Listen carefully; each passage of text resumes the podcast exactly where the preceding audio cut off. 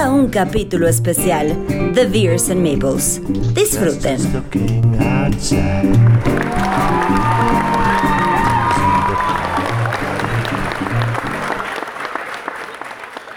¿Qué tal amigos? Bienvenidos a este un nuevo episodio de Beers and Meeples. Conmigo se encuentra mi compañero y amigo Omar. ¿Cómo estás, amigo? Bien, bien, amigo. Muchas gracias. ¿Cómo están, gente?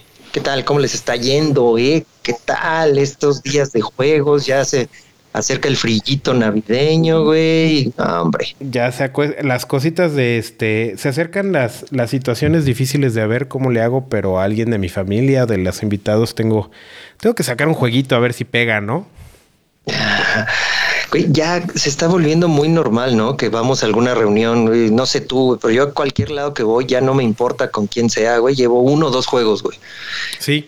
Tal vez los pueda yo sacar para jugar o tal vez no, güey, pero ya vas a todos lados con juegos, güey. Sí, porque eh, no sé si te ha pasado, porque cuando no los llevas, probablemente, ah, pues mira, él juega muchos juegos, a ver, enséñame uno. Pues no traigo, ¿no? Y entonces, ahorita yo también ya soy de los que me preparo y traigo jueguitos pequeños, tipo de los de Oink Games o un Jikers o algo muy digerible y muy sencillo, sobre todo un Roll for It, en donde pues si te preguntan, pues órale, lo saco, traes la bolsita en el coche o en la maleta y pues le echas una jugadita, ¿no? Sí, sí, es correcto y sobre todo pensar, ¿no? En algún juego party o uno que sea para 8 o 10 personas. Sí, sí, sí, también normalmente ya voy cargando con varios jueguitos, güey. Bueno, pues hoy les tenemos un, programa ligerito. Hoy les traemos un programa donde les vamos a recomendar un par de bebidas muy sabrosas. Vamos a platicarles qué hemos estado jugando en la semana y posteriormente les vamos a dar la diferencia o vamos a hablar sobre los wargames de cartón y wargames en general. Si tú no conoces de esto, eh, pues es buen momento. Aquí traemos un experto. Para eso trajimos a Omar para que nos ilustre sobre este tipo de temas. ¿Estás listo, Mar? No, no pues estoy, estoy listo, güey, pero tanto así como que experto, pues no, amigo, pero voy a, hago lo que puedo. Hago lo que puedo con lo que tengo. Es correcto. Muy bien, amigos, pues disfruten el programa y comenzamos.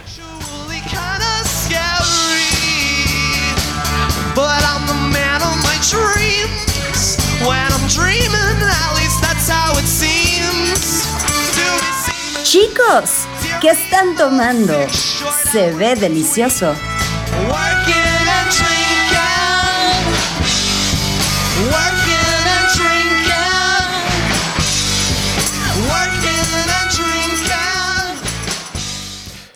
Cuéntanos, amigo, para este frito, para estas navidades, ¿qué nos vas a recomendar el día de hoy, Omar? Híjole, este, pues mira, amigo, el día de hoy traigo una cerveza que se llama Ruta 57. Fury Road Stout. Tú sabes que a mí me encantan las cervezas stouts, muy amargas, con sabores mucho a café. Y pues bueno, déjame, te leo un poco lo que dice. Esta, esta cerveza es de la cervecería no sé cómo decirla, güey, si es micro. Micro. De, micro RO en general, o sea, si es, se lee micro, micro RO, pero todo acá en Querétaro es CRO. El Crobús, el entonces debe de ser micro. Hasta los Oxos son Oxocru, ¿no? O algo por el estilo, No me acuerdo cómo se llaman por allá, güey. Super Q o algo así. Es nuestra Chevecro. Nosotros ya este, habíamos hablado de ella, pero dime, me, me, me emociona saber qué te pareció a ti, porque a mí es una de las que me gusta por precio, como para tener ahí en el refri. O sea, no es de esas artesanales caras, pero que creo que da mucho. Pero a ver, antes de yo dar mi opinión, tú dime qué te pareció. Bueno, pues, espera. Primero te leo lo que dice la página de mi QRO, ¿no? Micro cervecería. Dice Ruta 57. En honor a la ruta de negocios más importante de nuestro país, dedicamos nuestra cerveza más representativa, con notas de café y cremosidad única. Nuestra stout refleja la actitud y el carácter de la gente que ha transitado esta ruta con un solo propósito, encontrar el camino del éxito. Así que voy a transcribirla en mi máquina de escribir invisible. Es correcto, es correcto. Me faltó decir y cito, pero bueno, ese es otro Oye, La, la cremosidad me suena como a agusticidad, güey. Ándale, la goticidad aquí, ¿verdad? Eh, mira, te voy a ser completamente honesto, amigo. Yo que soy muy fanático de las stouts, no me gusta que una cerveza stout tenga tanta cantidad de CO2. Está demasiado carbonatada para mi gusto y eso lo notas en cuanto abres una cerveza y ves que la espuma empieza a salir sin que la hayas necesitado este sacudir la cerveza, güey. Es como una lager. Ajá, es correcto. Entonces, y al momento de que la sirves, la tratas de servir con mucho cuidadito, güey, y pum, todo el vaso se llenó. De hecho, lo voy a, te, lo voy a mostrar aquí a la cámara, tal vez no lo alcancen a ver los, la, gente, pero mira nada más. O sea, de verdad es que se me hizo demasiado carbonatada. Ok. Eh, el sabor está Te perdimos, te perdimos un momento, amigo. A ver, ahí estoy. Ya, ya estás de regreso. Ok, ahí estoy de regreso. Sí, yo creo que me fui a dar la vuelta con esta cerveza, güey. La verdad es que sí se notan los, los eh, sabores de café bastante están muy presentes. Siento también un poquito de retrogusto como de un cítrico, no identifico cuál es, no lo mencionan en la página. Eh, también dicen que el amargor es de medio alto, la verdad es que no la siento tan amarga. El color sí, definitivamente es muy oscuro y pues bueno, de alcohol es 5.9 grados. Ligerita. Sí me gustó, ajá, está ligerita, sí me gustó, pero no sería una que tendría yo en el refrigerador. ¿eh? A, mí me gustó, lo que sí es que creo que hay publicidad engañosa con esta en específico, porque en la nota que yo hice en el programa donde evaluamos esta cerveza es que para mí fue una porter disfrazada de stout. No sé si estás, si estás de acuerdo conmigo. Completamente de acuerdo, Sí, sí, sí, sí, tienes razón. Eh, no, no se siente como un stout, no se siente tan pesada, es más, hasta se siente ligerona. o sea, si el color está muy, muy oscuro, o sea, no alcanzas a ver la luz del otro lado. O sea, la turbidez de la cerveza sí está bastante fuerte, pero no, no, o sea, no, no es de mis favoritas de bueno. Es a lo que voy con lo, con lo de la porter. O sea, a la porter básicamente quítale la crema y, la, la este, amargura de una porter. Y se convierte, digo, de una stout. De una stout. Y se convierte en una porter. Entonces, eso es como que publicidad engañosa. O tal vez sí lo intentaron, pero no le salió de todo. A mí me gusta porque es una cerveza que le sube dos rayitas al retrogusto, a, como las diferentes notas que te puede dar la cerveza que no te dan las cervezas comerciales, pero que te cuesta muy similar a una cerveza comercial. Por eso yo lo decía en cuestión de que tal vez, pues para algo un poquito más fuertecito que una Corona o que una Heineken o que una que puedes tener ahí, tiene más cuerpo, tiene más sabor, pero si te están engañando y no es un stout. Sí, pues aquí la página dice que cuesta 50 pesos la página de. En HB anda como en 40 pesos, como en 38 pesos le he comprado. O sea, la verdad es que sí ha estado bastante barata. Si la ven en más de 35, 38, eso sí no lo vale. Sí, creo que no. Creo que no. Los 50 sí no. Pero bueno, muchas gracias por habernos traído esta, esta cerveza otra vez. Fue de las primeritas que sacamos en los programas. Debe estar por ahí de nuestro episodio número 3 o 4. Sacamos esta 442 cuando empezamos a probar las cervezas locales y, este eh, yo, yo creo que tengo un poquito más afín a la cerveza, a esa cerveza que Omar, yo, como ya habrán visto, pero creo que es un muy buen análisis. Muchas gracias, amigo. Y por cierto, también me estoy, digo, se vale también, digo, no nada más es beers and meeples, también puede ser whiskies and meeples. Todo and meeples. Ahorita, de hecho, con mi bebida vamos a pasar a otros lares, porque fíjate que yo les traje una, un, giro de tuerca porque tuve la visita de un amigo que me vino a ver y me trajo de Corea una, una bebida muy interesante que se llama Jinro. Jinro, eh, que es un soju, o sea, el, nombre de la bebida se llama Sonju, la marca es Jinro, y es un licor coreano puro y natural elaborado con agua mineral, arroz en grano, cebada, caña de azúcar, fructosa y cítrico, ¿no? O sea, básicamente es como una Caribe Cooler potenciada, güey. O sea, es más bien como un saque hecho Caribe Cooler, para que me entiendan, ¿no? Porque no deja de ser el licor de arroz y está muy presente si ustedes alguna vez han tomado saque. Si no han tomado el saque cuando tú lo tomas, aparte de que sientes un poco caliente la garganta, como el tequila, digamos, aparte te deja un poquito seco la lengua después de tomarlo o sea, aunque sea dulce, sea seco, sea amargo, sea el sabor que sea, el sake, cuando tú te lo tomas, te deja un poco seca la lengua. Entonces, verlo en esta presentación coreana, como de Caribe Cooler, este verde, es una botella verde, líquido transparente, y tiene una. Y tiene 13 grados de alcohol, güey. O sea, sí está, oh. sí está potente, güey. O sea, no es, no es cualquier cosa. Y mira, me sabe bastante. Tiene un, un sabor muy, muy presente a uva, porque este es de sabor uva. deja eso ahí, mi amigo, porque si no vas a terminar jugando Catán. no, no, no, no, no, no. Está, ya saben que eso, eso. ¿Qué es eso? No, no, no, para nada, para nada. A veces sí juego, digo, quiero, quiero compartir, sí, a mí se me hace un buen juego, creo que el hate, pero es, es chistoso echarle hate al Catán, la neta, pero yo sí les recomiendo, hoy que vamos a hablar de Wargames, este está pegadorcísimo, pegadorcísimo. Eh, me tomé uno el sábado y ahorita estoy abriendo el segundo. Me trajeron nada más dos, lo, lo guardé para el programa. Y la verdad es que está súper bueno. O sea, sí se, es algo que estando en una alberquita, calorcito, vacaciones, se los recomiendo. O incluso con tantito frío, porque sí se siente calorcito acá en la, en la garganta. Jinro es green grape y es una bebida coreana que se llama Sunju. Ya lo pueden encontrar aquí en Querétaro, ya los que viven acá ya saben que hay como 30 mil tiendas asiáticas en general, no sé de dónde están saliendo, pero en todos lados hay. Entonces cómprense ahí, seguramente lo van a poder encontrar y pues para probar algo nuevo, bastante, bastante recomendable. Y pues con esto, amigo, te digo salud. Salud, salud, salud. Eso, chingada. Muy bien, pues con esto pasamos a la siguiente parte del programa.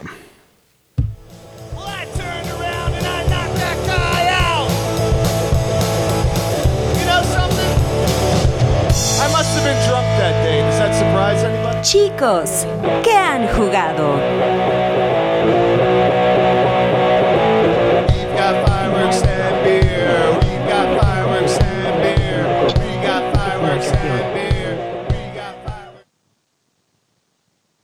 Muy bien, amigo. Eh, entramos a esta sección bonita de que hemos jugado. Si te parece bien, voy a empezar a decirles yo porque en este momento, pues ya se empieza medio a sentir, ya saben, la Navidad, ¿no? ¿Se acuerdan de esta?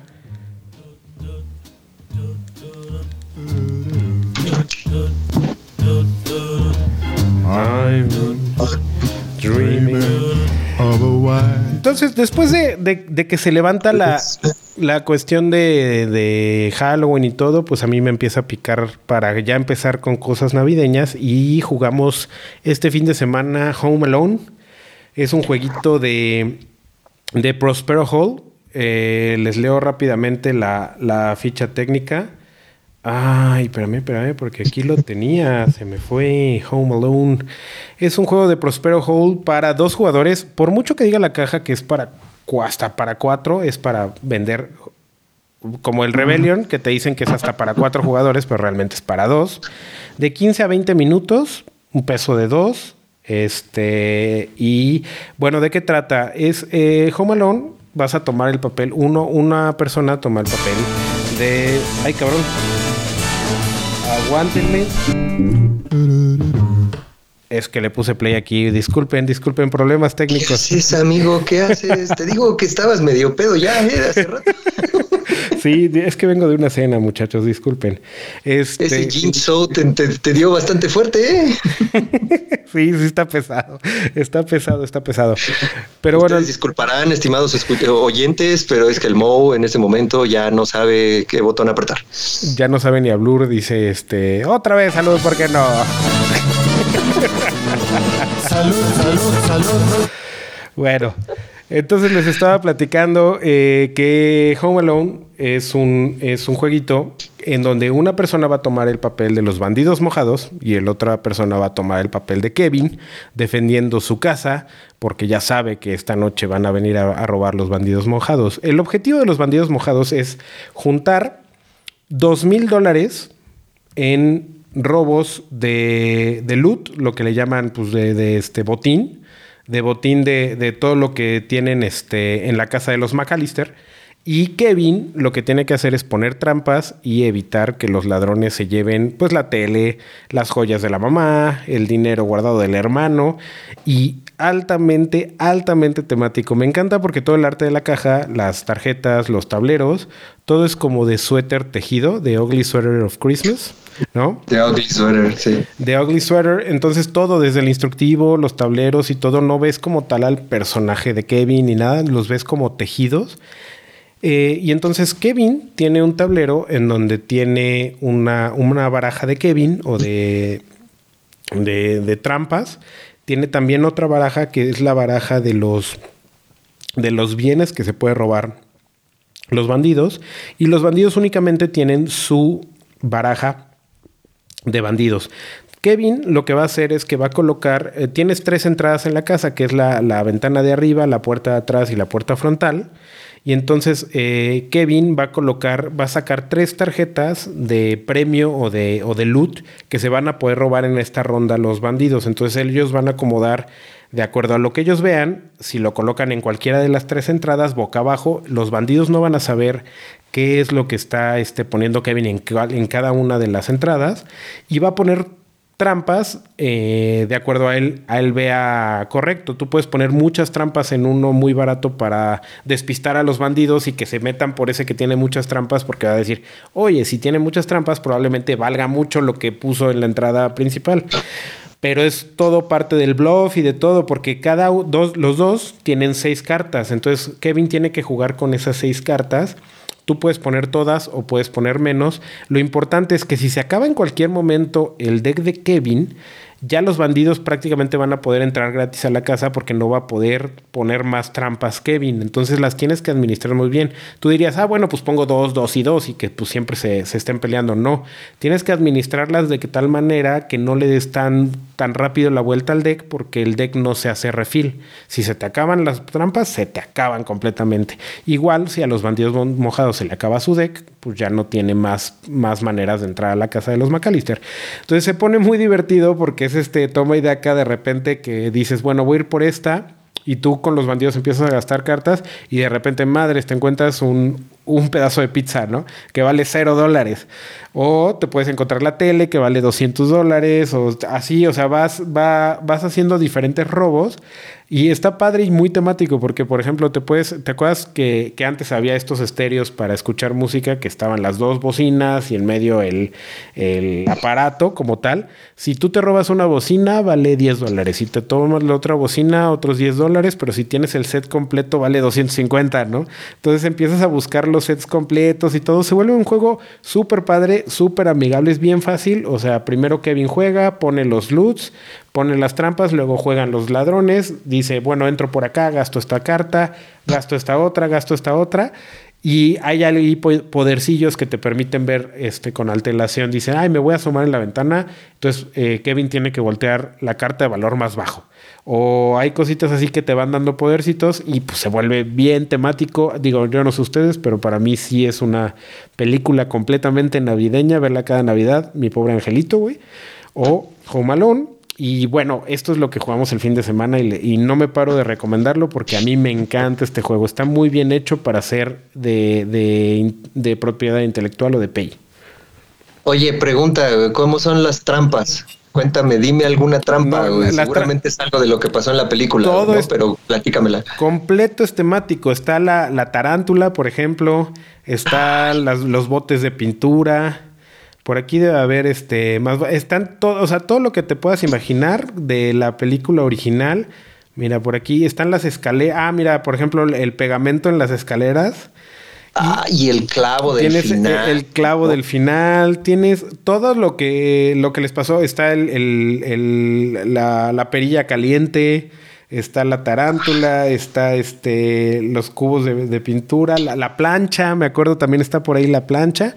Y también hay otros que son decoys, por ejemplo, que Kevin lo pone y es, por ejemplo, ya ves que pone a los, a los monitos estos de cartón como medio a bailar y todo. Entonces tú como... Michael Jordan, de hecho. Tú le puedes poner dos decoys a un lado que si tú destapas como ladrón el primer, la primera trampa y es un decoy, no lo tienes que desactivar, nada más es como un decoy. Entonces es nada más como como para hacer bulto en algún lugar que tú no quieras que entren. Dices, ah, bueno, aquí meto tres, pero pues los tres son decoys, paso gratis. Entonces es un juego mucho blofeo porque nunca, lo, como bandido nunca sabes en dónde está el premio más gordo. Normalmente vas a tener como bandido una o tal vez, si te va muy bien, dos oportunidades de robarte dos por ronda. Entonces, este, tienes que administrar muy bien las cartas y saber a dónde te vas a meter a, pelear. Y Kevin, pues, te tiene que, ver de tal manera, pues, que, no, le, no, le, roben lo menos posible, ¿no? Y eso, pues, lo hace muy entretenido. La verdad es que es un juego bastante entretenido, ligerito. Eso sí, te digo que dice hasta cuatro personas. Yo creo que eso es una mentira. Lo que sí juegas, juegas súper, súper bien es a, dos personas. Es, es un juego muy, muy de A y B, tiro, tiras, tiro, tiras. Entonces ya de cuatro creo que, que se diluye mucho el deck y entonces puedes perder muchas cartas. Es lo que te iba a preguntar, ¿cómo juegas de cuatro? O sea, ¿juega un Kevin, después los bandidos, luego Kevin, luego bandidos? No, Kevin, o sea, se juega como en equipo. Kevin juegan ah, dos personas y tienen el deck eh, repartido y pues como que toman decisiones que qué deck. Y los bandidos también se divide el deck y los bandidos, el bandido A puede entrar por un lado y el bandido B, que, que, que, creo que de tres puede, puede estar bien, creo que alguna vez lo jugué y no nos fue tan mal, que uno solo sea Kevin y dos sean los bandidos y temáticamente también hace mucho sentido. Dice, bueno, yo voy a entrar por acá y tengo mi deck y el otro bandido entra por acá y tiene su deck. Pero este, en general creo que de a dos personas eh, debe de ser la, el mejor conteo. Ok, ok, perfecto. Muy buena recomendación, amigo. De verdad, este, sí lo había yo visto, pero no había entrado a detalle de, cómo era el juego y pues creo que para estas épocas pues es excelente recomendación. Sí, y, lo fácil, eh, lo, lo, quiero recomendar porque creo que este sí es de los juegos que te puedes llevar a que una preposada y eso, que con la tía, con el, el tío, con el primo, lo puedes sacar de que todo el mundo está platicando en la mesa, te jalas a tu primo, te jalas a tu amigo, a tu, a quien esté ahí en la fiesta y uno o dos o tres se pueden poner a jugar y como es tan temático, pues la verdad es que muy amigable para la familia. Y que hayan visto la película, ¿no? Porque si no, no creo ah, que lo vayan a entender de la mejor manera. Si yo se lo pongo a mi hija, ella sí ha visto la película, pero vaya, hay niños un poco más pequeños que seguro no la han visto o han visto la nueva. Por cierto, no lo hagan. Si no han visto la nueva película, no lo hagan, de verdad. Vean la original. Exacto, sí, sí, sí, sí, eh, creo que sí, eso me, faltó decir, creo que, que, tiene una carga temática tan fuerte que si tú no has visto la película puede que ni siquiera la mecánica te haga tanto sentido, ¿no? claro. Entonces sí. Muy bien, amigo, ¿tú qué nos traes? Pues mira, un viejo conocido tuyo, eh, de verdad que le he dado otra, otra oportunidad. Se llama Alcachofas, no gracias. Creo que ya en alguna ocasión ya hiciste una reseña de precisamente este juego y no hace mucho. Sí que, justo te dije, güey, la verdad es que no me gustó el alcachofas o no sé si no le he entendido o no le he encontrado el gusto, pero ahorita creo que ya le estoy encontrando la manera de jugarlo, creo que ya le estoy entendiendo, ya lo he estado jugando a dos personas, lo he estado jugando a tres, me gusta mucho más a tres que a dos, debo admitirlo. Eh, ¿Y de qué va el juego? Bueno, pues es este, ¿cómo, ¿cómo lo dirías? ¿Cómo expresarías que es? ¿Es un deck collector? Es como. Tienes que deshacerte de ciertas cartas. Yo creo que e, es como un engine builder, ¿no? Como es, como un este.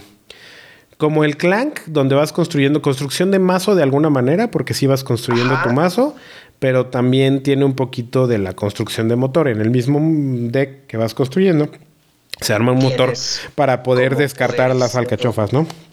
Es correcto. Y bueno, ¿cuál es la idea principal del juego? Ya lo habías este, dicho tú muy bien hace un tiempo, no me voy a tardar mucho. Tienes 10 alcachofas y conforme vas agarrando otro tipo de verduras, tubérculos, etcétera, etcétera, te van dando, digamos, poderes o algún... Eh, posibilidad de irte deshaciendo de las alcachofas. Y la idea es empezar tu turno en mano con cinco cartas sin ninguna alcachofa y esa sería la persona que gana. Pero pues a la vez tienes que estar que si paso dos cartas a la izquierda, que si le robo una carta a alguien más, que si saco una carta random con otra persona y son alcachofas, los dos la, la mandamos a la composta, etcétera, etcétera. Entonces, vaya, no voy a meter mucho detalle, pero fue lo que jugué yo en esta semana alcachofas, no gracias. Sí, y, te voy a decir algo, como comentario adicional, fíjate que no eres el primero ni el último que creo me va a decir. Varios que escucharon el programa y que luego jugué con ellos o que luego nos vimos, me comentaron algo muy similar de que ellos no se le, o sea, de entrada, las primeras partidas como que son difíciles porque tú te esperas un juego eh, muy básico por, el, por la manera en la que está empacado, por el arte, por cómo te lo está vendiendo la misma marca, que es un juego como súper fácil. Pero si tú nunca has jugado un deck building, puede ser completamente frustrante. Y eso creo que también lo menciono en el, en el programa. Mi amigo Robert, con el que juego este X-Wing, un saludo Robert si estás escuchando. Eh, su esposa precisamente sí me dijo, es que a mí no me gustó, o sea, no le entendí y, como que fue una partida cuando él se los enseñó a su esposa y a su hija, fue una partida como accidentada.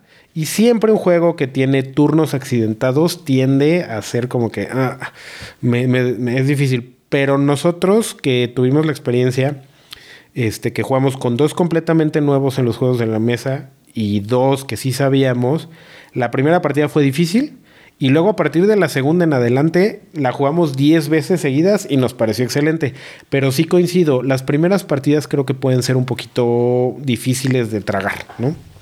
Es que está complicado que tienes una composta que es digamos un descarte general de todos, pero además tú tienes tu propio descarte y usas ciertas tarjetas y algunas tarjetas las tienes que mandar al descarte general, a la composta o a tu propio descarte. Entonces creo que eso es lo que puede ser un poquito más complicado. No, y aparte la mecánica esta de, güey, pues me deshago de la carta, pero no me deshago de ella realmente. Hay otra cosa que se llama composta. Y entonces se vuelve como esa parte es la accidentada. O sea, lo tengo que poner aquí o... Y entonces agarro de dónde agarro mis cartas, de acá o de acá. Y eso creo que, o sea, no, definitivamente parece un gateway, pero no es un gateway. Pero yo creo que es un buen juego para introducir a las personas en la mecánica de deck building. Sí, sí, totalmente de acuerdo. Las primeras, eh, denle una oportunidad. Si lo han jugado dos, tres veces, denle una cuarta, quinta o sexta, porque sí es complicado al principio. Pero creo que sí está bueno. Ya, o sea, ya que le entiendes, o sea, ese, ese brillo del que siempre hablo en el programa, el brillito en los ojos de madre, ya lo entendí, ya sé qué tengo que hacer. en ese momento tiene un giro de 180 grados el juego que se vuelve de táctico a estratégico. O sea, de ahí cambia completamente porque los juegos tácticos tienden a ser azarosos y tienden a ser difíciles de digerir para mucha gente que no puede controlar. Pero cuando le das ese switch de táctico a, estratégico, creo que gana completamente el juego ahí. Dices, sí, sí tiene un poco de suerte, pero ya aquí, de aquí ya puedo hacer mi plan de cómo quiero irme deshaciendo de las alcachofas. Pero digo, es, es algo que quería notar porque sí van como tres personas que sí se les hace difícil las primeras partidas. Sí, y a lo mejor también es, depende de la persona que te lo explique, ¿no? Creo que tiene mucho que ver porque es fácilmente, eso es de esos juegos que cruzas los dedos para que no te toque explicar, güey. A mí me cuesta mucho trabajo explicar ese juego, güey. Y sí te puedes frustrar, sí te puedes frustrar un poquito en, en plasmar la idea que quieres darle a los demás, güey. Hay que admitirlo, güey. Hay gente que tiene ese esa, esa virtud de poder explicar bien los juegos, güey. Lo he dicho muchas veces, güey. Jorge Silva es uno de ellos, O sea, él te explica un juego y por muy complicado te lo explica así, güey. Desde Wargames, desde parties, desde euros. Y hay gente, por ejemplo, yo, güey, yo no puedo explicar juegos porque no se me da, güey. O sea, muchas veces la gente me dice, o sea, ¿cómo? ¿No? O sea, no, no, no sé explicar bien los juegos. Güey. A mí lo que me pasa mucho, ¿sabes qué es lo que más me frustra? Eh, cuando, cuando digo, y haciendo un paréntesis en que hemos jugado, este, cuando enseño un juego y es que me dicen, es que no me habías dicho, y estoy explicando un euro, este, pues súper pesado, güey, que tiene 300 reglas, obviamente se me va a ir algo, güey. Es obvio, güey. Y, cuando me hacen el reclamo como diciendo es que tú ya sabías y no me quisiste decir, y no es más bien se te olvidó, güey. Ese tema es frustrante y sí lo tienes que saber manejar muy bien cuando llama. Lo, lo vimos en algún programa que lo platicaba con, con el buen Chaverov. Y este. Y, y es, él, él, coincidía mucho en lo que te decía, que que hay que tener como un ángel, como una paciencia, como, un, como una empatía y saber decir, bueno, güey, yo soy el que sé de los juegos, obviamente la, la, expectativa que tiene la gente de mí es muy distinta a la gente que no juega juegos. Entonces, cuando falta una regla o no mencionaste algo, es un error fatal que la gente se siente a veces hasta timada de que por qué no me dijiste con tiempo. A ver, aguántame tantito. Hola, hola. Sí. ¿Qué pasó? Espérame, espérame, porque teníamos una llamada entrante, güey, no sé por qué. Hola, hola. Hola. ¿Qué tal, amigo? ¿Cómo estás? Ey, ¿quién anda, ¿quién anda del otro lado? ¿Estamos en vivo o qué, amigo? Está en vivo, Beers and Nipples, estás aquí con Omar y conmigo. ¡Wow! El buen Chaperov, güey. Muy bien, qué chingón. Programa. ¿Cómo están, muchachos? A todo dar, amigo, a todo dar. Oye, aprovechando, te voy a, usar de ti, aprovechando que estamos en la sesión de que, hemos, jugado, que hemos jugado, uh, recomiéndanos un jueguito que hayas jugado últimamente, amigo. Claro que sí. El, recién llegó a nuestra casa uno que se llama Dice Veggies. Este, es esta editorial que hace muchos juegos como para familia y niños. Es una cosa muy sencilla. Pones unos dados en un rectangulito ahí de cartón y te queda un bloquecito padrísimo de dados. Y con un cuchillito de cartón, tú tienes que separar tres dados que sumen máximo 10 puntos entre sus valores y vas completando objetivos que son recetas de comida y llevan champiñones, tomate, chile y ya está, ¿no? Y creo que el primero que consiga seis objetivos, pues ahí se acaba el juego, sumas puntos y, ya está, ¿no? Es una cosa familiar, sencillita, dados bonitos y listo. Es lo último que hemos jugado. ¿Cómo ves, Omarcillo? Hay que pimpearlo y hay que poner cuchillos de de veras, güey. Exacto, exacto. Un cuchillo japonés, güey, de esos que para entra cuchillo salen las tripas. Un tanto se llaman. Muy bien. ¿Y qué están tomando, muchachos? Ah, ya pasamos esa etapa, pero dile, dile qué estás tomando, Omarcito. Yo me ando echando una ruta 57 de allá de micro cervecería, de mi QRO.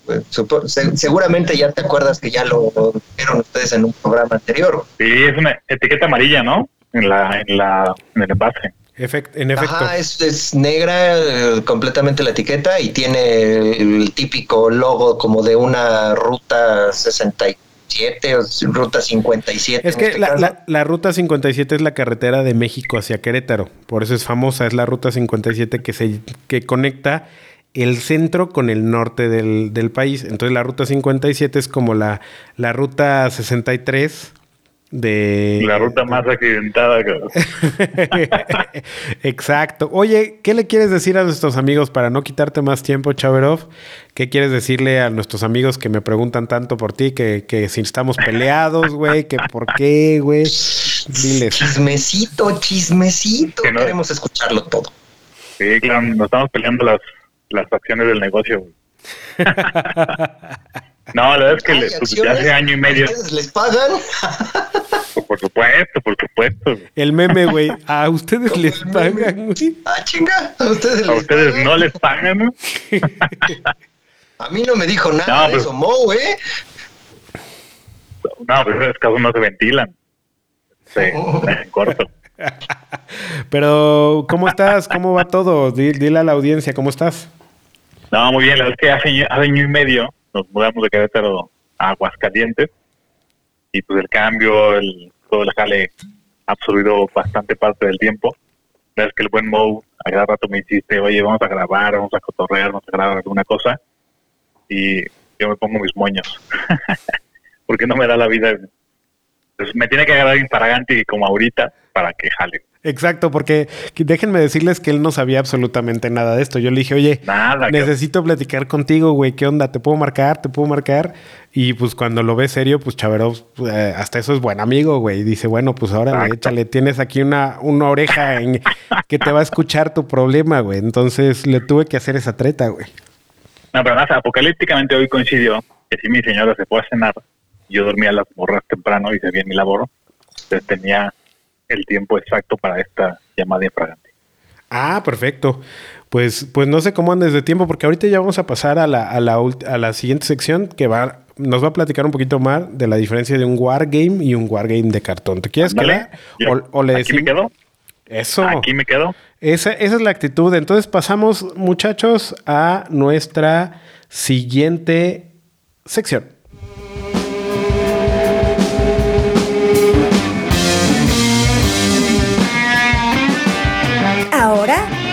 Tema de la semana.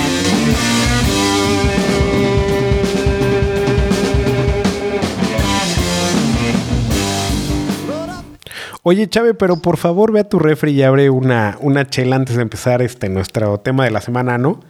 Ya que estás... Te voy a decir, la verdad es que ya pasé de la cheve, o sea, me eché una, la típica nochebuena, eh, y ahorita ya estoy en Zambuca Negro en las rocas con moscas. Ah, papantla, cómo huele esa vainilla, güey. Me parece mm, abrumador, este, padrísimo. De hecho, déjame, déjame, por favor, te hago una ovación de pie, güey. me paro de pie, me paro de pie.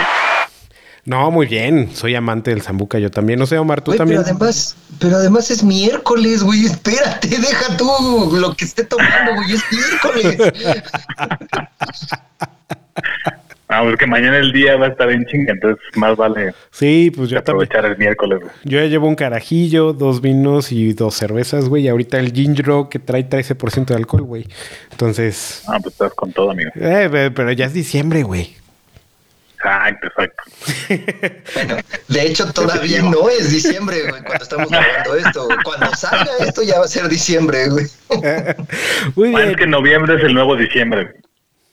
Ah, es como el jueves, güey. Exacto, exacto. Muy bien, bueno, pues platícanos. El tema de la semana que, que armamos esta, esta ocasión es eh, que nos explique un poquito Mark, que está un poquito más metido en ese, ese, asunto, cuál es la diferencia entre un wargame y un wargame de cartón y, y sus bemoles, sus pros y sus contras. Ok, bueno, ahí les va, güey. Eh, mucha gente va a decir que un wargame tiene que ser con ejércitos muy grandes y etcétera, etcétera. Entonces, bueno, ahí les va. Yo no soy ningún experto. Yo llevo poco tiempo jugando, güey. Llevo creo que como seis o siete años. Y lo primero que empecé a jugar fueron wargames de miniatura viene la diferencia entre un wargame, un skirmish y un etcétera, etcétera. Voy a manejar wargame como cualquier juego de batallas, de combates, que tienes un objetivo en particular y en donde tienes que tener una estrategia. ¿Ok? Entonces, dicho lo anterior, hay wargames donde utilizas miniaturas para representar una unidad, una tropa, y depende del tipo de juego es si una unidad es suficiente para pelear o necesitas cuatro, cinco, seis, ocho piezas miniaturas para representar una unidad completa, una tropa o un ejército. Eso diferenciándolo con un wargame de cartón, el wargame de cartón tiene un, eh, un mapa que normalmente es de papel y tiene representado un ejército con un cuadrito o con un token con una este con un ejército. Voy a poner aquí en la voy a mostrar una imagen de algo parecido. Entonces este es de un juego que se llama Day of Days. Son cuadritos literalmente en donde te dice si es eh, utiliza los símbolos de la ONU para representar ejércitos entonces te dice cuántos podrían estarse moviendo, cuántos atacan, cuántos pueden defender y qué tipo de unidades. Eh, creo que un wargame de cartón es el que representa mejores batallas históricas. Sin embargo, a mí en lo particular me gustan muchísimo más los wargames de miniaturas. Porque pues pintas al monito y es otra parte del hobby eh, haces algo de escenografía eh, y, puedes poner un mar o puedes poner una montaña, o puedes poner una playa o puedes poner una ciudad futurista y pues empiezas a hacer tus casas, empiezas a hacer muchísimas cosas, también como lo que estamos viendo de este lado izquierdo. Sí, si tienes alguna duda, Mr. Chaverov, puedes hacer una pausa porque Chabrov, déjenme contarles que es más euro que, que Francia, güey. Entonces, este puede, puede que haya dudas ahí en el Inter, Mr. Chaverov. Oye, fíjate, yo, yo, me acuerdo que hace muchos años, puta, como 20 años quizá, tuve una colección más o menos grande de Hero Clicks, que me parece que entran en esta gama de Wargames, ¿no? Y después ya los vendí y me metí a los juegos de mesa. Pero lo que sí recuerdo y creo que tengo un poco de noción es que los Wargames son caros. O sea, te implica meterle lana miniaturas, a pintarlas, ¿no? Dos anotaciones. Desde ahí se te puede ir toda la cartera.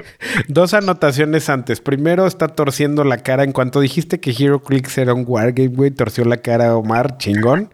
Porque digo, los que nos están escuchando, este, no lo están viendo.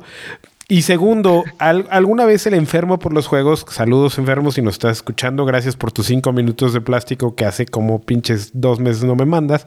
Pero este... Eh, eh, lo que sí me dijo alguna vez el enfermo, dijo, a ver, güey, ¿cuántos juegos tienes, güey? Y empezamos a hacer la cuenta, güey.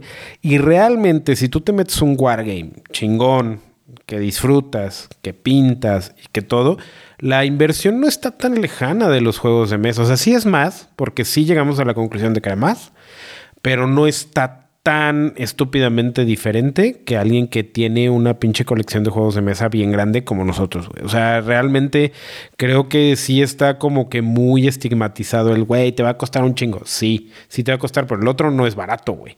Entonces, este, creo que ahí hay una. Nada más es poner todo en su debida proporción. No sé qué opinen. En mi muy particular punto de ver las cosas, güey, este también depende de tú qué tan atascado seas, güey. Te voy a, es que sí, te voy a poner un ejemplo. O sea, Mo, tú juegas eh, X-Wing, ¿vale? Eh, Atascadísimo. No es, no es un wargame como tal, ¿sale? Porque es como un dogfight. Es un skirmish, es un skirmish. Es un skirmish, que es una parte en donde utilizas una nave en lugar de utilizar un ejército o una tropa, usas una sola nave. Entonces, también está en ti. ¿Qué, juegas? ¿Con qué juegas? No, pues que juego con X-Wing, es un juego de Star Wars, obviamente. Em, ¿Con qué juegas? No, pues que yo juego con rebeldes, ok. ¿Cuántas naves tienes? No, pues que tengo cinco naves, y con eso es suficiente para jugar, ¿vale? Pero viene el coleccionista de Moe diciendo, no, güey, pero es que además Yo necesito cinco X-Wings, cuatro A-Wings, dos halcones milenarios, güey. Además necesito la X-Wing con Battle Damage y la X-Wing con el rayo láser What We Operation, ¿no? Y además quiero el halcón milenario, güey, y además quiero el Slave One, pero el Slave One ya no es de los de rebeldes, entonces ahora tengo que empezar a comprar este al Imperio o a los Smugglers y etcétera, y así te vas, güey. O sea, también es autocontrol. Como, como igual en los juegos de mesa, que, oye, a mí me gusta Wingspan. Ay, pero ya salió la Europa. Ah, ya salió Asia. Ah, ya salió el con el arte diferente. Ah, ya salió el, nido. O Ruth, que ya salieron los topos y ya salió esto. Ya. Es lo mismo, güey. O sea, creo que es lo mismo. que también desde, desde que compras Wingspan, Wingspan ya estás mal, güey. Pagarías y huevo de codorniz, ¿eso qué, güey? Exacto. Bueno, a lo que dije por audio el otro día, Mo, ¿no? Justo lo mismo te lo dije. A mí sí me gusta el Wingspan y me vale madre. Es que te gusta estar. No, ya, ya, ya. No voy a decir nada porque es un programa decente. Decente. Muy bien, pero bueno, ¿tú qué opinas, Chabrov? Este, no, fíjate, el tema de, los wargames, claro que sí es una realidad alterna para mí.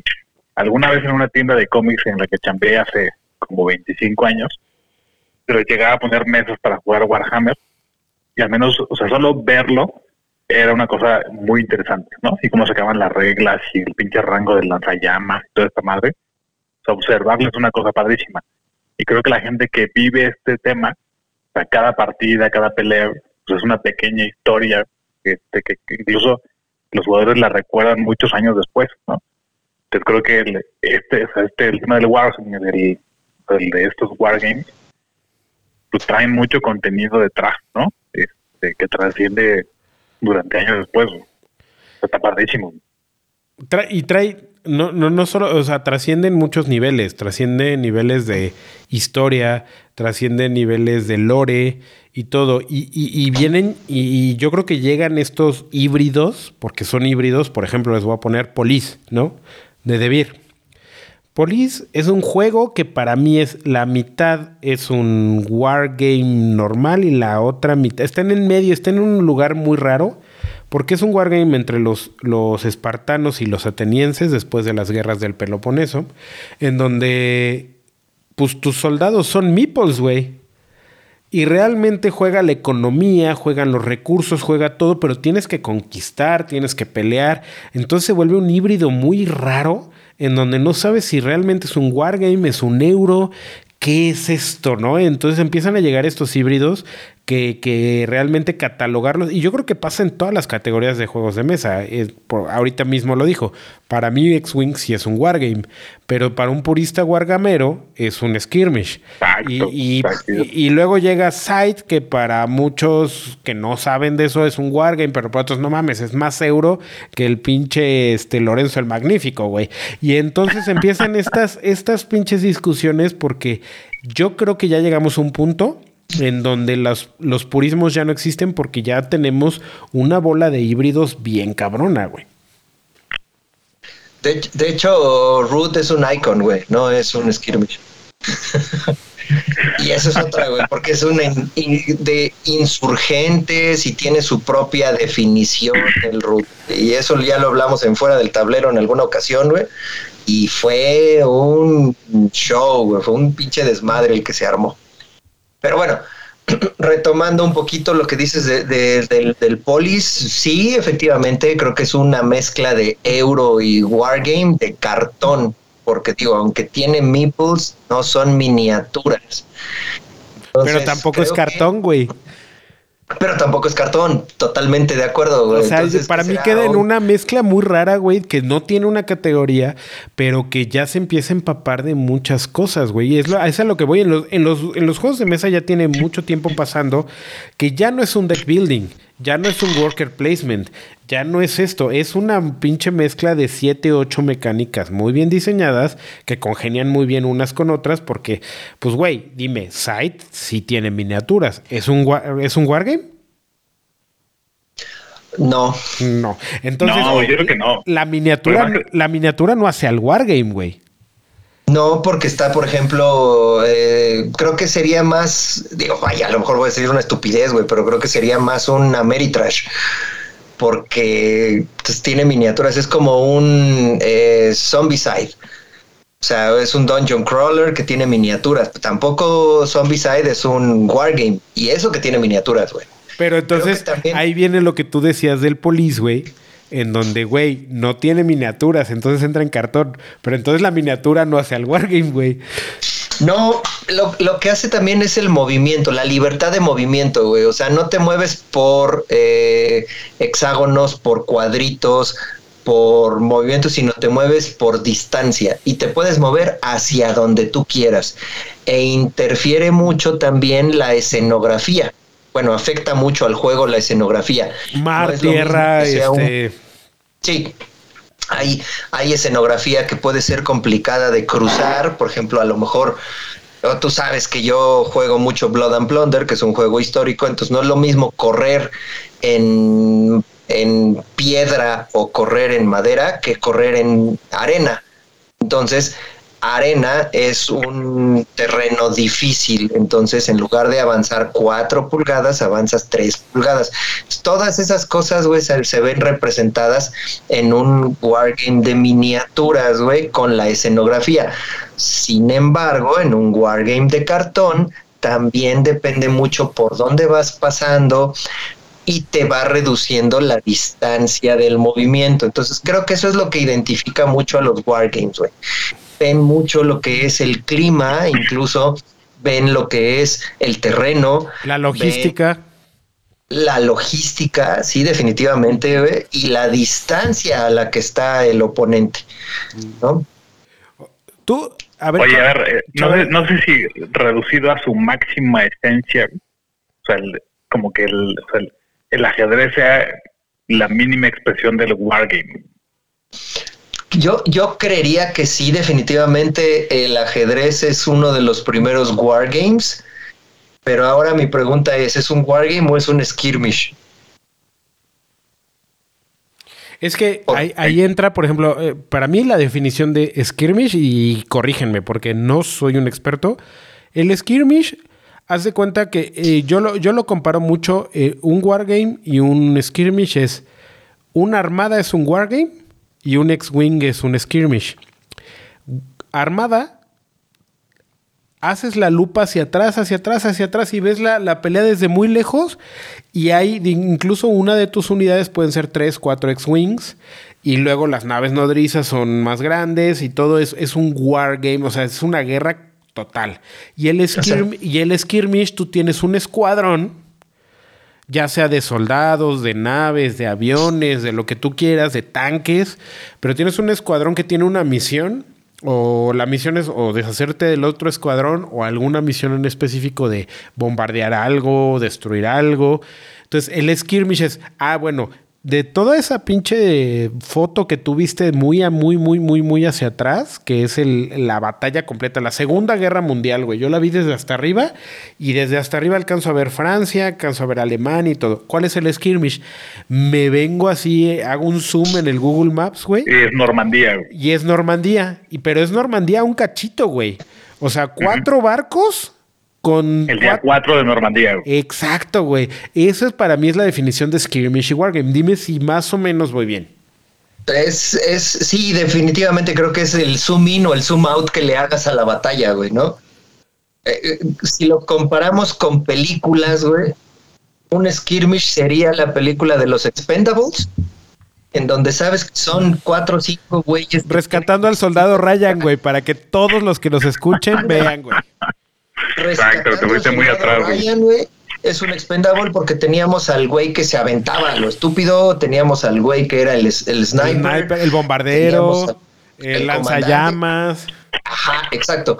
Y por otro lado tenemos, por ejemplo, El Señor de los Anillos, la batalla de Helm's Deep. Entonces eso ya es un wargame de ejércitos, un ejército de mil unidades contra otras dos mil unidades, güey. E- Eso ya es un wargame más grande y el skirmish ya es como de más táctico, porque cada una de las unidades tiene algo diferente, que alguna característica diferente. Ok, con esta definición, Chaverov, ¿cuál es el wargame más o, o- o lo más cercano que has jugado a un wargame? Lo más cercano a un wargame que he jugado es el Nefatafel, que es un juego vikingo histórico, de hecho le llaman el ajedrez vikingo, donde en un tablero muy sencillito tienes un rey vikingo y un pequeño ejército de cuatro, no, perdón, de ocho unidades me parece, y alrededor de él un ejército invasor del doble de unidades, es el, que, el que o sea, los guardias del rey lo que buscan es llevar al rey a una esquina del tablero y los otros buscan eh, capturar al rey. Es un juego asimétrico donde pues, son los trancazos directos, ¿no? Yo creo que lo más cercano que he jugado a un wargame. ¿Sabes qué otro te podría decir que tú has jugado y que creo que se acerca, siendo un euro, pero se acerca mucho, el Etnos? No sé si tú lo has jugado, Omar, pero el Etnos es un control de áreas, de mayorías, en donde tus ejércitos, eh, por medio de cartas, tú vas adquiriendo nuevos territorios y el que tenga mayoría en el territorio va ganando las diferentes rondas. Sí tiene un toque de euro, pero yo creo que se acerca también mucho. No sé qué opines, Chaverov. Sí, creo que sí. Ahora, para mí que soy como muy visual, creo que la, una parte importante del wargame es sí poder visualizar, o sea, ver un token, un meeple, algo que te represente a ciertas unidades o un ejército, ¿no? Sobre un mapa. Claro. Claro, claro, claro. ¿Cuál, ¿Cuál sería para ti, Omar, la definición más pura? O sea, ¿cuál es el war, wargame más puro de cartón y wargame? O sea, o, ¿cómo definirías tú así de, si ustedes no saben de wargames, este es el wargame por excelencia. Y no me digas Warhammer, güey. No, no, definitivamente no, güey. O sea, creo que, creo que Warhammer, a ver, yo estoy peleado con Warhammer, güey, porque a mí en lo personal no me gustan muchas cosas de lo que hacen. ¿Vale? O sea, sacan un ejército nuevo y te venden reglas nuevas y te venden monos nuevos y te venden... eso a mí en lo particular no me gusta, ¿vale? Pero hay que admitirlo, es el wargame de miniaturas por excelencia que todo mundo conoce. Definitivamente es el más caro. Creo que hasta, güey, si hasta Henry Cavill lo juega, o sea, imagínate, ¿no? Güey, o sea, ha estado en las oficinas de Games Workshop y ha estado ahí, güey, y lo ha jugado. Sí, y, tiene su mesa custom made, la mesa para Warhammer y todo. Oye, pero paréntesis, lo que te tomaste ahorita era un pinche zambuca negro, güey, delicioso. Sí, señor. no, no, no, pero también, ¿tú qué estás tomando, Mar? No veo. Yo estoy tomando un whisky, es un ah. Highland Park enfriado con hielitos de acero inoxidable, güey, porque el whisky no se tiene que disolver con agua, güey. Entonces, no, yo estoy. Este es otro capítulo totalmente distinto. sí, completamente distinto, güey. Perdón, perdón. Pero, es que es otro Warhammer ese, güey. Nada más les quería decir porque a, este chaverón no le habíamos dicho salud y pues salud, chaverón. Salud, muchachos, salud. Salud, salud, salud. Exacto, pero bueno, en cuanto a, a Wargames de cartón, güey, híjole, es muy normal o muy socorrido eh, la Segunda Guerra Mundial, güey. Claro. creo que yo recomendaría precisamente este juego que tengo aquí que se llama el Day of Days. Es un juego que, que tienes creo que son ocho mapas, o sea, tú tendrías que tener una mesa de más de dos metros de largo para poner todos los mapas y representas todos los ataques que hubo precisamente, pues ya sabes, todas las, todas las eh, playas, ¿no? O como le decían los gringos, el Omaha, Omaha, este, el, Normandía, O sea, todas las playas están representadas.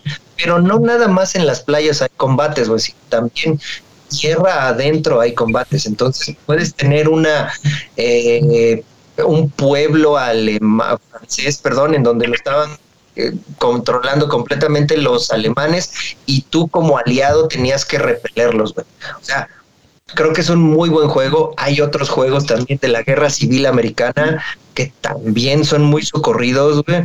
Hay napoleónicos también de aquella época, güey. Pero creo que ahí el, paréntesis que podemos hacer, yo, yo el que conozco y, les voy a contar una anécdota rápida, es, es, se llama De Barbarosa a Berlín.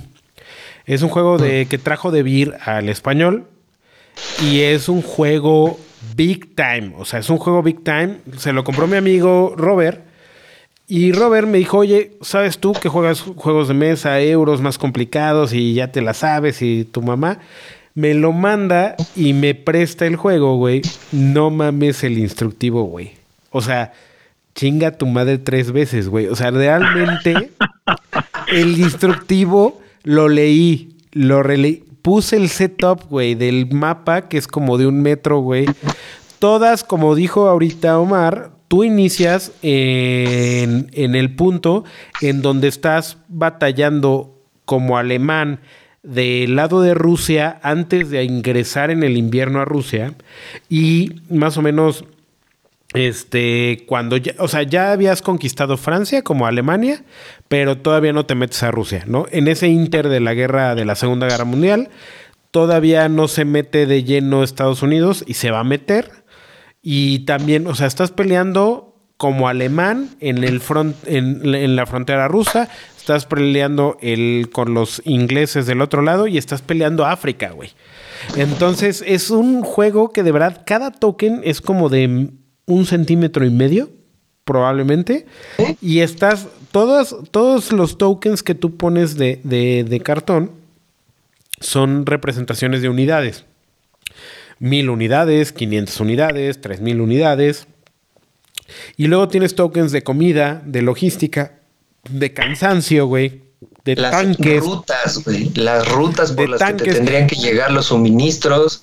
¿Por qué? Porque si en algún punto los alemanes o los rusos o, o quien sea te corta el suministro, cada ronda que pasa, esas tropas se hacen menos porque se van muriendo de hambre, güey. Claro. Entonces, es, es una cuestión así brutal, güey. Le escribí a Debir, ojo, si nos está, está escuchando alguien de Debir, pésimo servicio. Este, oigan, ¿no tienen alguien en Querétaro que nos pueda ayudar? No, pues aquí eh, te mando el link del video. No mames, su video en español de España, chinguen a su madre, güey. Pero horrible, horrible, güey. Entonces, esa es la fecha que no lo hemos podido jugar porque está tan complejo el pinche juego, güey, que no hemos podido ni nos hemos dado el tiempo porque yo creo que sí requiere un día completo de ver cómo se juega y luego otro día para jugarlo, güey. O sea, está cabrón, güey. Güey, precisamente todo este programa viene, güey, porque el fin de semana anterior jugué un, un juego que se llama Blackbird, The Golden Age of Piracy, que es un wargame.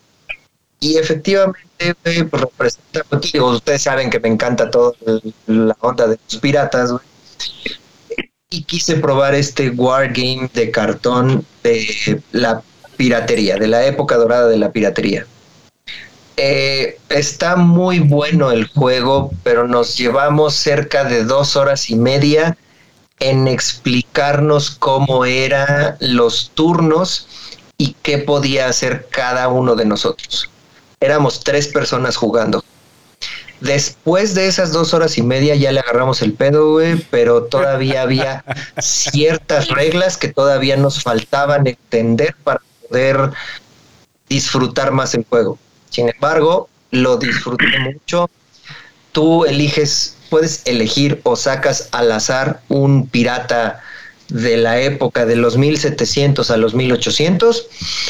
Eh, tienes que empezar a buscar eh, barcos mercantes y tú decides si lo quieres asaltar y después buscas a un rehén y, puedes sacarle información eh, al rehén o definitivamente lo matas nada más porque pues eres pirata, ¿no?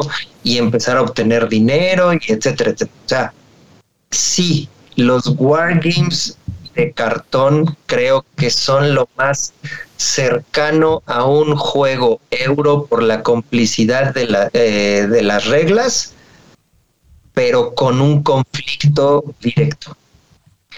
Hay algunos euros que a mí en lo particular no me gustan porque pues nada más te pasas entre, ay, administro esto, administro aquello, gano dinero, ahora compro, ahora vendo.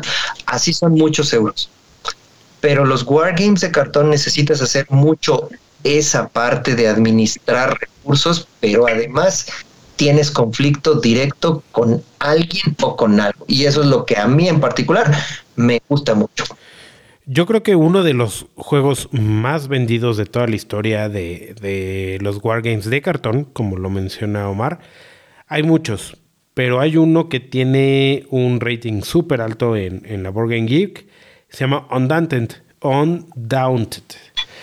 Está Normandía, está la batalla de Francia, hay como muchísimas expansiones y batallas por jugar de este juego, pero es básicamente todo lo que te está diciendo Omar o todo lo que acaba de explicar, este, en donde todo, o sea, ataques, avances, retrocesos, volver a todo, todo, todo es por medio de cartas y por medio de cartón.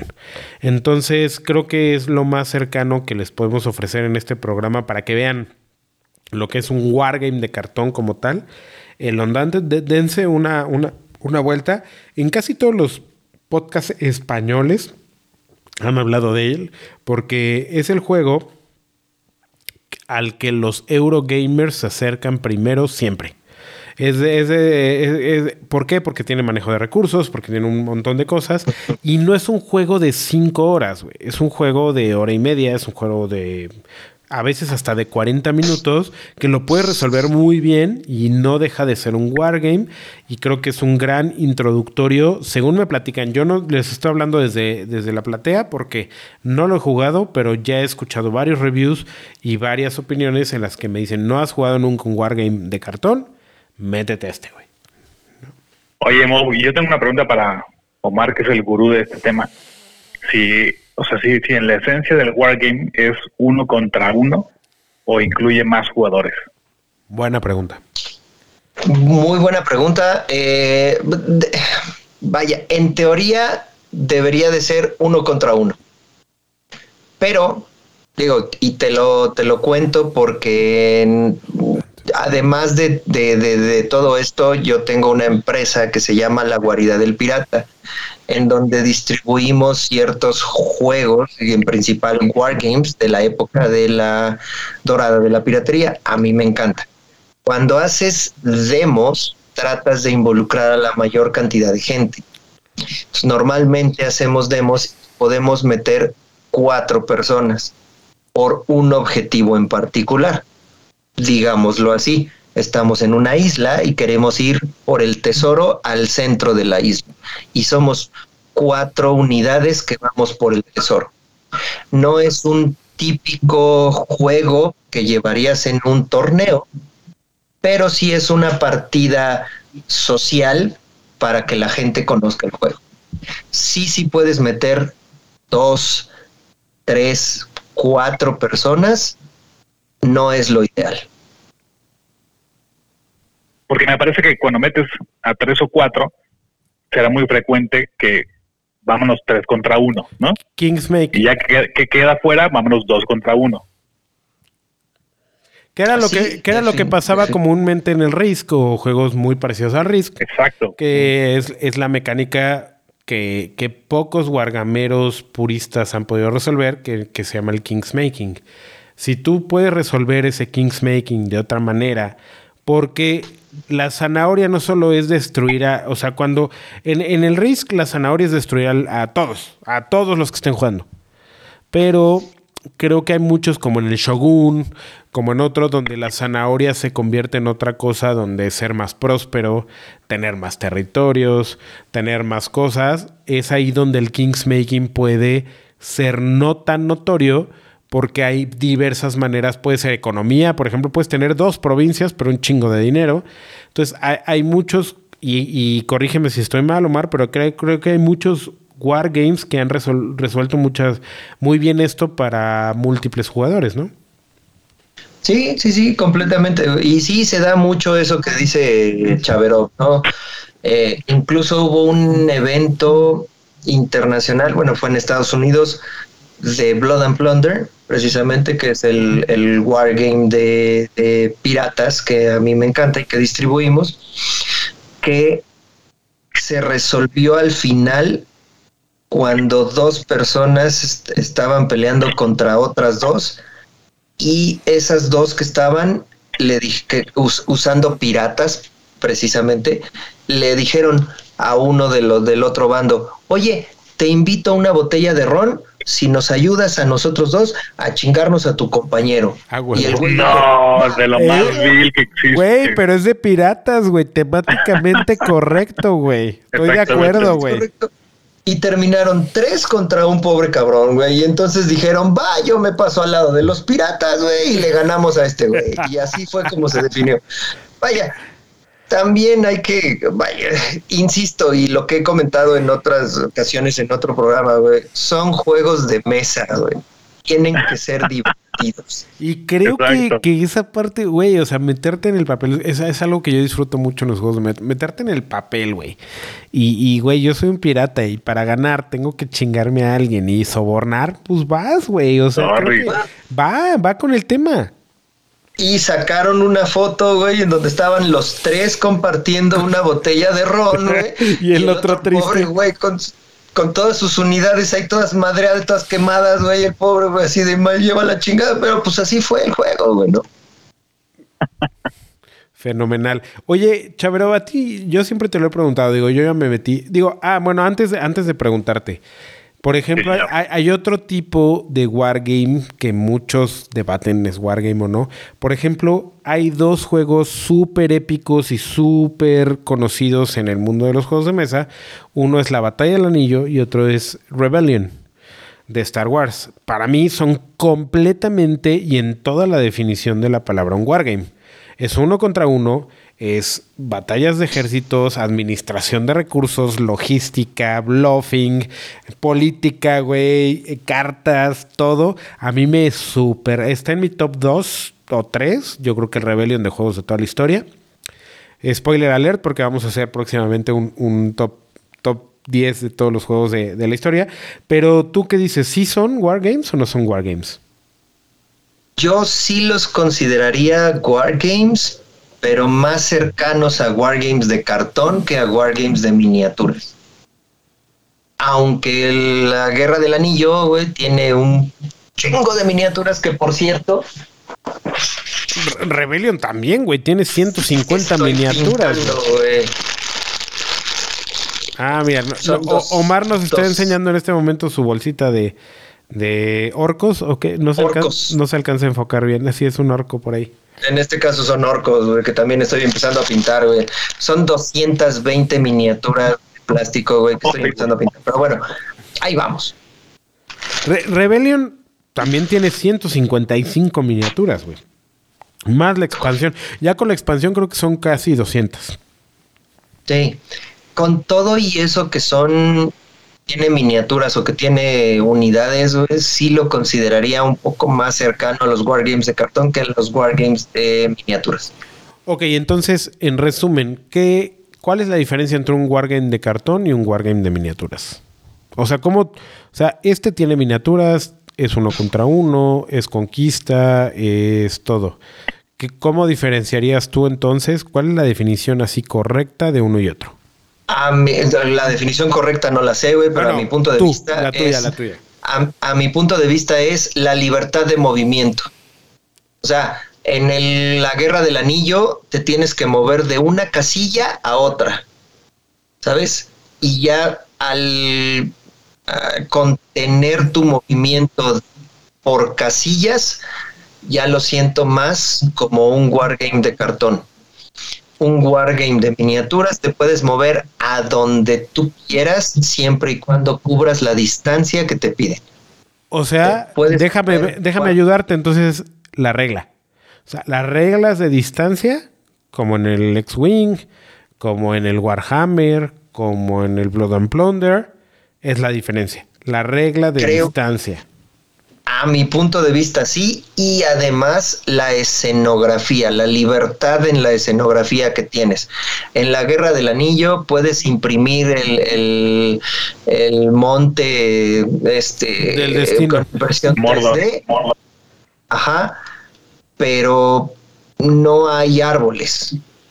¿Vale? O sea, no puedes poner una montaña porque el terreno es plano. En un wargame puedes imprimir una montaña y la montaña ya tiene mucho que ver en el juego.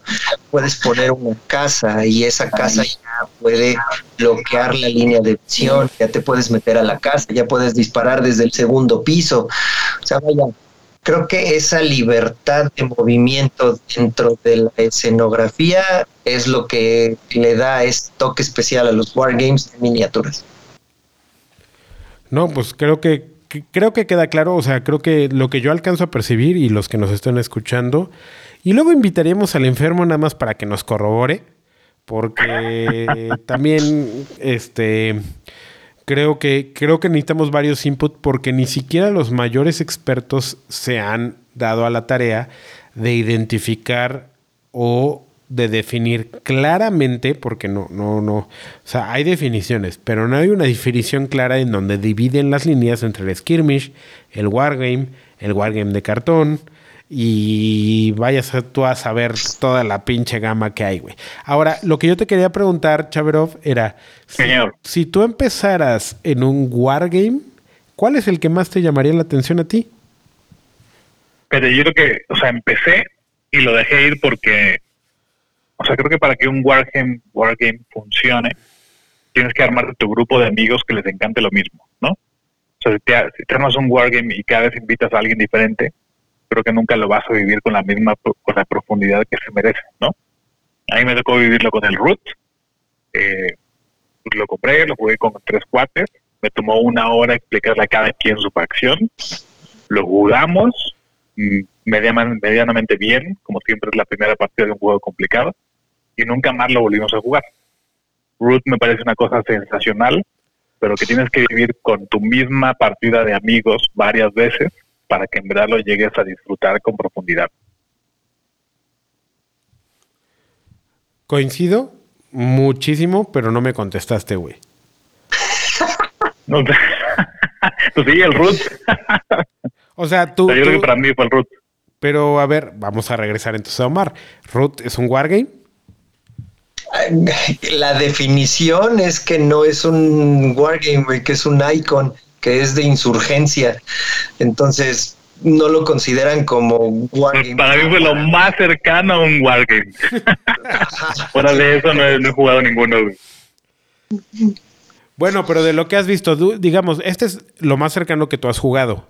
Pero digamos que tienes el grupo, tienes la lana, tienes el tiempo. ¿Cuál a ti te llamaría la atención probar, güey? Ah, es una gran pregunta. Este, yo creo que el, tema del Señor de los Anillos, o sea, las novelas ya me las hice un par de veces las tres. Es una cosa fascinante. es una obra maestra, Señor de los Anillos, ¿no? Yo creo que la Guerra de los Anillos sería quizá lo primero que me encantaría probar, ¿no? Ok, entonces estarías dispuesto como que a ver, ahí Omar nos está enseñando su tatuaje de, la, espada de Isildur, Isildur eh, rota, padrísima la, la, espada, este, pero entonces yo creo que también, creo que lo que podemos estar de acuerdo los tres es que un wargame te tiene que llegar por dos lados, uno, por el gusto de la temática, güey. Porque la temática creo que es un 80% de lo que te puede atrapar de un juego de Wargame. Y el otro porcentaje probablemente es este es el, la mecánica, ¿no? 100% coincido. Sí, definitivamente. Y este Chaverov, te tengo malas noticias, güey. Existe un Wargame desarrollado por Games Workshop, que son los mismos que hacen eh, Warhammer, precisamente del Señor de los Anillos. Nunca es tarde para aprender. Meterse en un vicio No manches, si, apenas juega el What Not Cabinet eh, con el tiempo que le queda, güey. Yo, tengo que jugar juegos de mesa de 30 minutos. no me da para más en mi vida. O menos. no, pues deja, Deja que tus chamacos, chamacas vayan creciendo, güey. Vas a ver, mi nena ya juega Marvel Crisis Protocol, güey. Nah, no, es que Oye, pues, pues inesperadamente ya se nos fue el tiempo chido. La verdad es que no pasa nada. Pero pues muchas gracias por haberte quedado, Chaverov. Vamos nada más a la última sección y ya nos despedimos antes de que llegue tu señora y te empiece a cagotear, güey. Espérame. Eso, venga.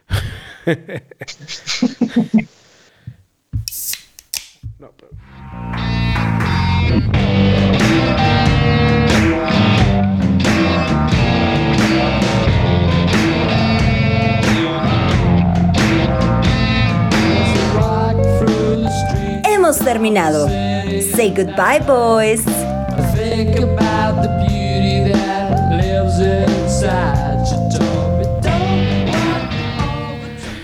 Bueno, pues ya estamos terminando. Vamos a hacer la pregunta que todo el mundo quiere saber primero. ¿Cuál gana? ¿Modelo Noche Especial o la, la que tú traes? ¿Cómo, cómo me habías dicho, Chabro? La, este, no, Nochebuena. ¿Cuál, ¿Cuál creen que es mejor? Nochebuena. 100 veces Nochebuena. No, yo sí voto por Noche Especial. Se me hace una cerveza súper arriba de esa, güey. No, man. Es que te gusta puras lagers, güey. Exacto, güey. Este es Bock. Este te fuiste por el Warhammer de cartón. Eh, la, la modelo Noche Especial es Bock.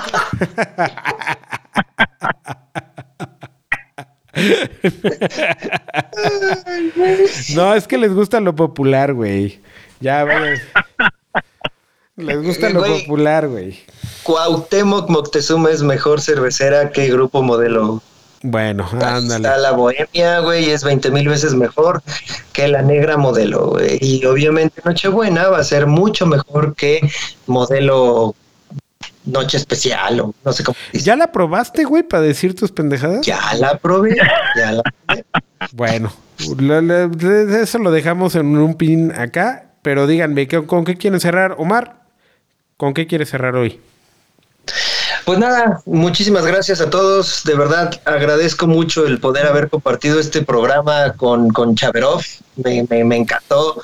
Amigo, te agradezco mucho. Este lugar siempre lo será, güey. Yo nomás estoy aquí de invitado en lo que este, Aguascalientes te da chance de regresar al programa, güey. Fíjense cómo, cómo le da gracias a Chaverón, le vale madres el Mo, güey. Por supuesto. El 51% del talento de este programa está en Chaverón, güey. Por supuesto, yo nunca lo he negado, güey. Yo nunca lo he negado. Oye, no, pues, claro que yo igual le agradezco muchísimo la llamada infraganti, salió de pelos, apocalípticamente coincidió perfecto para que pudiera estar yo aquí un ratillo. Este, ya está. Muchísimas gracias. No, pues muchas gracias a los dos. Este, Chavero, yo sé que sigues medio activo en las redes. ¿Dónde te pueden encontrar? Dado Amarillo en Instagram. Dado Amarillo en Instagram. Omar, ¿dónde te encontramos? Espérame, güey, estoy buscando cuál es mi, Instagram, güey, que no me lo sé. Ah, Debe ser HeroClick 2023, güey. No, güey, obvio, no. Mira, mi, mi Instagram personal es arroba. Te cambio dos ladrillos por una oveja.com. Contigo. Yo estoy dando mi Instagram. Dale, dale, dale. Mi Instagram personal es arroba Omar-Rodríguez 1331. Y este, pues también de vez en cuando échenle una vueltecita afuera del tablero, güey, que ya está muriendo, pero por ahí Jorge todavía cree que es chistoso, güey. Entonces ahí anda haciendo sus, sus ondas. Jorge, Jorge nos cae bien también, nos cae bien. Échenle una, una visitada por ahí, creo que le está yendo bien en, en, Top Golden Meeple. Si este programa lo están viendo antes de que salgan los resultados de Top Golden Meeple, ya saben, eh, voten por Beers and Meeples, nos encuentran en arroba Beers and Meeples en todas las redes y nos encuentran como Beers and Meeples en todas las plataformas de audio. Y pues les agradezco a los dos. Muchas gracias David, muchas gracias Omar por haber estado aquí. Chaverov, ya sabes, esta es tu casa el día que quieras. Este es tu espacio también. Eso, allí en mis acciones. Y como siempre les digo, pues escuchen rock, tomen cerveza y jueguen muchos, muchos juegos de mesa. Hasta la próxima. Y Wargame.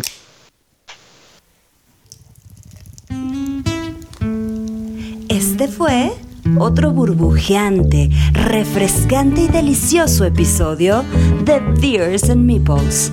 Los esperamos en nuestra siguiente emisión. Drink beer, it's good for you. I'm empty handed and I'm feeling blue. And I'm gonna drink till the day that I die.